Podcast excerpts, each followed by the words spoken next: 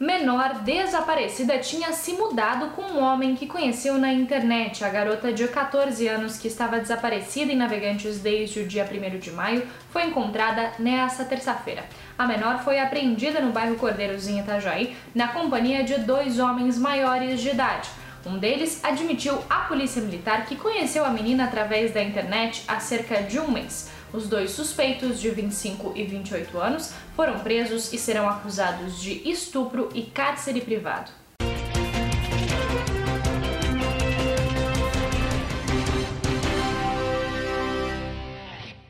Obras de macrodrenagem no São Vicente são retomadas. Obras de infraestrutura ficaram paralisadas nas últimas semanas no bairro São Vicente, em Itajaí, e provocaram reclamações dos moradores pelos transtornos. Na rua Satiro Loureiro, os trabalhos de pavimentação foram retomados esta semana.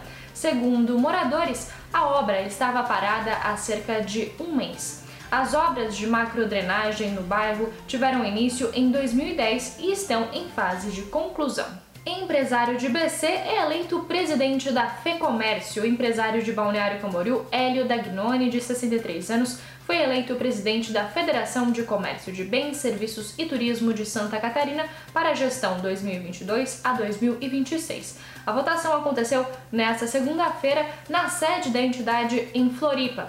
A gestão tem início em agosto e contempla todo o sistema FEComércio, o que inclui o SESC e o SENAC. Esses foram alguns dos destaques dessa terça-feira aqui na região. Confira mais em nosso site diarinho.net.